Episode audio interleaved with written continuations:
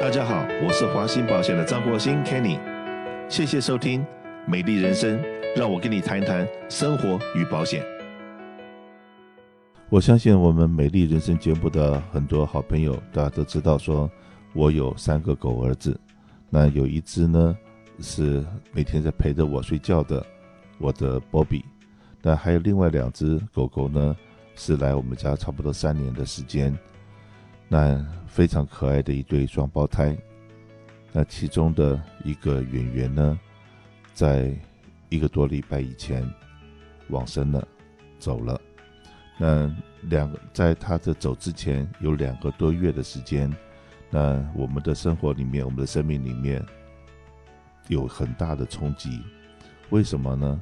因为就是狗狗带给我们家里面非常多的欢乐。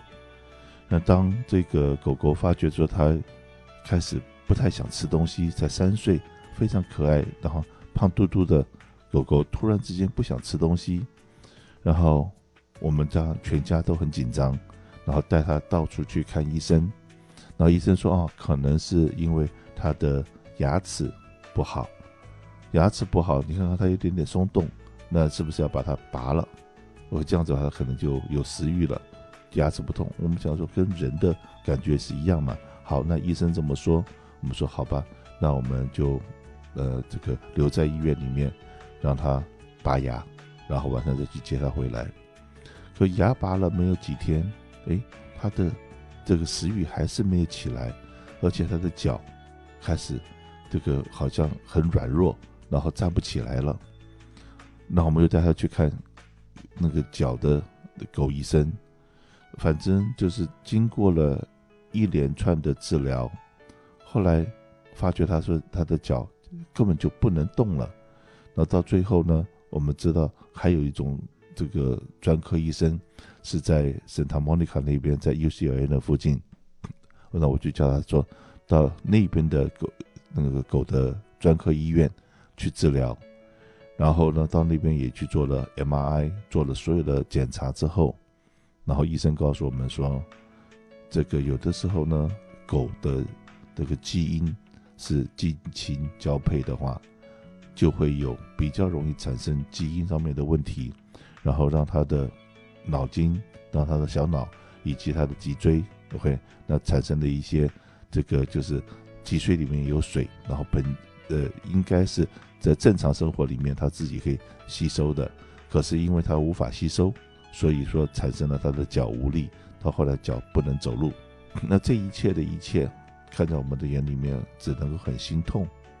才调试好自己的心情之后，而且呢，还有这个狗的复健中心，就是带狗狗去学，再再学习，就是怎么样能够让它重新走路起来的这样的学校，然后到水里面去走路水疗，所有东西能够做的安排都安排了 然后呢，突然之间，三天之后、四天之后，他的晚上睡觉的时候开始抽搐，也是我们中国人常常讲的癫痫症。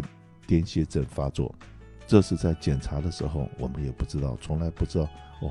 这个狗狗的身上的所有的病痛跟人是一模一样的。那当然了，那个发作的次数越来越多，然后一嗯。呃都有的时候，我们知道癫痫症发作是一个一呃大概一个礼拜发作一次两次，可是当狗狗它的发作的次数是一呃一个小时两次三次的时候，哇，那看的是狗狗很痛苦，然后我们看的也非常难过。到最后，经过了几几个地方的医生的劝说，说，呃，我们可能看不到狗狗的痛，可是呢，呃，狗狗。确实吃那么多的药，然后做那么多的治疗，那他当然他也不想，然后而且呢，他看着我们的眼神是那么的和平，那么的温柔，那可是我们是为了我的自己的自私，要硬要把他留在身边，还是要尊重生命？他已经那么痛苦了，我们是不是要让他走？那当然了，我还记得。一个日子，就是医生当他第一次建议我们要让他走的时候，我们都已经约了医生到家里面，来给他做最后的安宁疗护的走送最后一一程路的时候，那是九月二十六号，那一个礼拜六的下午，然后当狗狗从医院三点多钟回到家，五点钟要要医生要来要带他走了，那我心里面真的没有准备好，因为那是只有一个多小时的时间，那我看看他，看看我家的狗狗。然后我们开了一个紧急的家庭会议，我说我真的舍不得，哎，我放不了。那希望多给我一点时间，能够陪陪他。那我们就赶快通知医生说，把这个 appointment 取消掉。那我很幸运的争取到了另外两个礼拜的时间，然后呢，这个真的看他没有起色，那我们也。再再开了一个家庭会议，决定说好，那我们心里都准备好了，那也都跟他道别，那真的呃很不舍。到最后呢，我这一辈子可能没有那样子哭过。可是当跟一个心爱的宠物生离死别的时候，哇，那个痛！我现在才知道说，我有的好朋友，有的客人，当他家的。狗狗走掉的时候，他有得了忧郁症，甚至有十几年的时间都没有走出来。那真的知道说，一个宠物对一个家庭的和谐产生了多大的作用。那在这个方面的话，我也请专家那个来汤来给我们大家讲讲说，当我们面临到跟宠物的生离死别的时候，我们应该怎么面对，然后来怎么样。来安排他的这个一切，就这样子哈，让我们这个在未来的日子里面都有心里面是充满的怀念跟喜悦的，而不是永远是悲伤的。来，老师是不是可以给我们问个好？啊，你好，你好啊，真的蛮遗憾听到这个事情的。嗯，那么也希望就是说啊，Kenny 哥可以比较让走出这种悲痛，因为其实。失去宠物，每个人都会有。那我自己本身也失去过蛮多的宠物啊，就是那种老死啊，通常都老死啊。那像我自己的猫，去年去年刚好在它生日那一天，十六岁走的。然后在更早之前，就是我的萨摩耶也是十二岁走的。那也有像约克夏之类的。呃，所以其实您的伤痛我我都知道啊，因为毕竟宠物真的是家里面的的一份子。那其实这个就跟失去亲人的感觉是一样的。那其实宠物呢，我常常在讲说，他们真的是用了他们的一生去陪伴我。OK，那今天讲的这种这种议题会当然比较沉重一点，因为嗯，大家都不希望说自己爱的或相处了这么久，那当然哪怕很短的时间几年，它都是一个感情所在。那在对很多人来说呢，宠物不仅仅是他家人，更是一个情感的一个寄托。OK，那么所以呢，讲到这个，自己都有点伤伤感。嗯，因为自己也经历过这么多宠物的的离世。